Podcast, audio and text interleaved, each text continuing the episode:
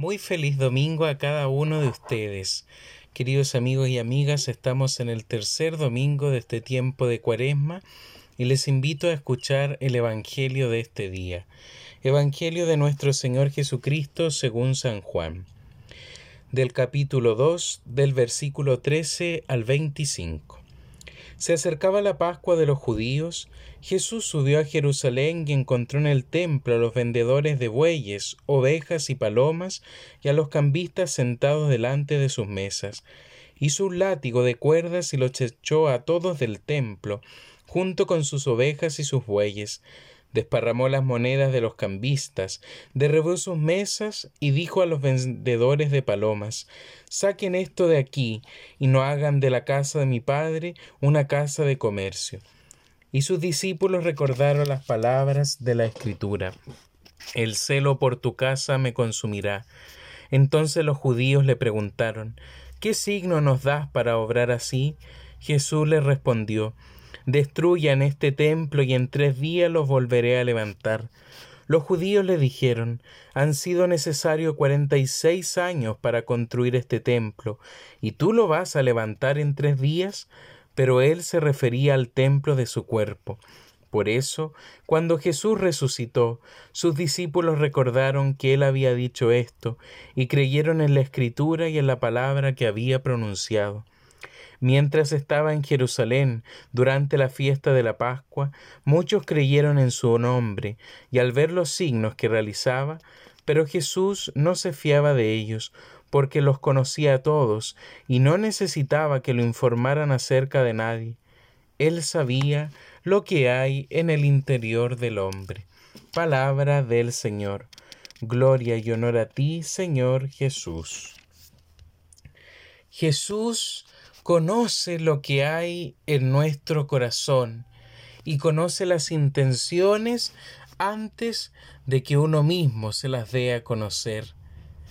La invitación que en este domingo tercero de Cuaresma nos deja las lecturas es precisamente hacer esta introspección hacia lo que confluye en nuestra propia vida y dentro de nuestro corazón si hay algo que Dios conoce en profundidad y lo aprecia y lo regnifica y rectifica, es lo que existe dentro del corazón humano.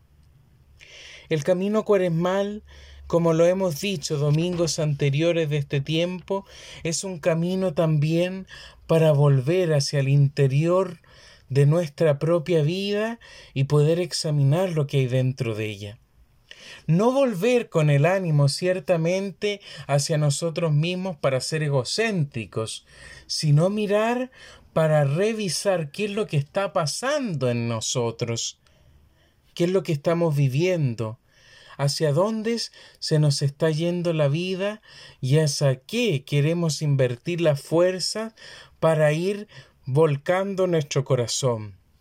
La cuaresma es un tiempo precisamente, como lo decíamos cuando la iniciábamos con miércoles ceniza, es un tiempo para recapacitar y reflexionar qué hemos hecho hasta ahora.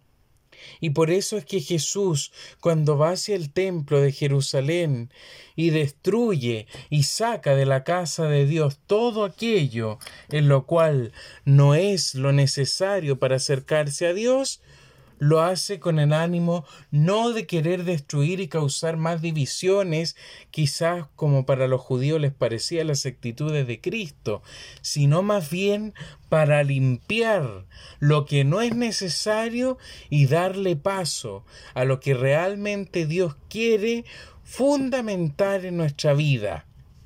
Y eso es lo que precisamente quiere hacer con nosotros Jesús en este camino cuaresmal. Invitarnos precisamente a limpiar el corazón, a purificar la vida, a purificar el espíritu y dejarnos enloquecer en ese sentido por el amor de Dios, como lo decía San Pablo en la segunda lectura de este día La crucifixión de Jesús, el camino de sacrificio cuaresmal, es una locura, pero la locura que mueve al hombre a amar a Dios con toda su totalidad, con todo su corazón. Amar a Dios, pero también amar al prójimo como a sí mismo.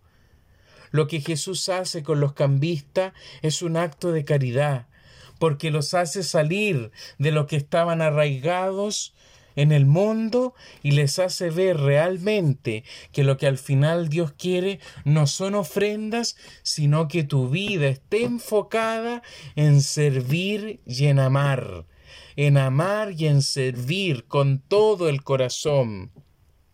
Porque la ley al final de Dios se resume en esto, en amar, en amar a Dios, pero en amar al prójimo y limpiar nuestro corazón de aquellas ataduras, de aquellas situaciones que no nos hacen bien, es un acto de amor y un acto de caridad.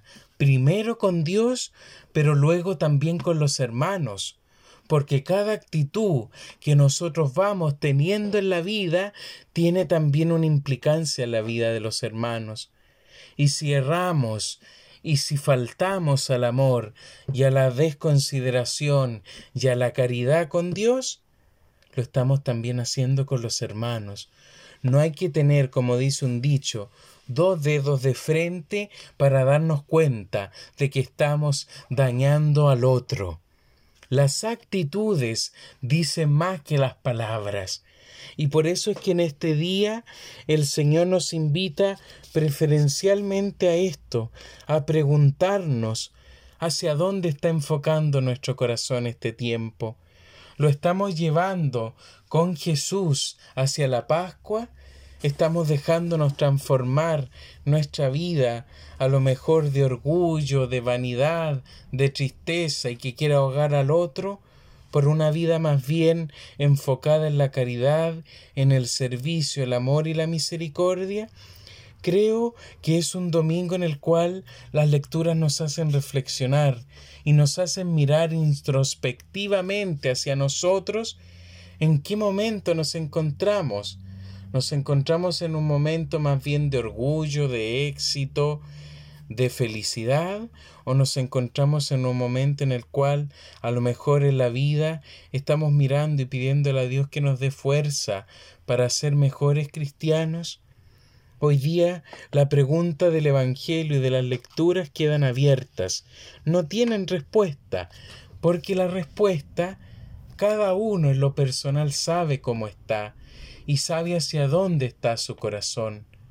Pero Cristo nos recuerda constantemente que la misión y la meta en la cual hemos de alcanzar siempre será esa, amar a Dios y amar al prójimo, para que así nuestra vida sea más plena y nuestro corazón siempre esté enfocado en permanecer en Dios, en permanecer en su amor, en permanecer en su fidelidad, Pidámosle a Dios entonces que en este día domingo y en esta nueva semana que iniciamos, que nuestro corazón siempre esté enfocado en Él y desde Él hacia los hermanos, que nuestras actitudes de vida, que nuestras decisiones que tomamos, que nuestras también implicancias que vamos avanzando en la vida, siempre tengan un impacto positivo y un impacto caricativo en la vida de los otros, porque pensemos cada una de las cosas que vamos haciendo directa e indirectamente influyen en la vida de los demás y del mundo.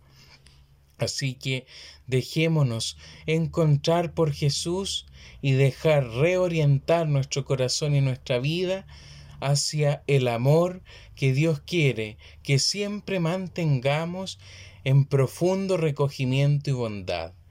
Dejemos entonces que Dios nos ayude en este camino cuaresmal, que Él les bendiga abundantemente en este domingo con familia y que les regale un inicio de semana muy provechoso y fiel en lo que nos toca hacer a cada uno. Que tengan un buen domingo para cada uno de ustedes.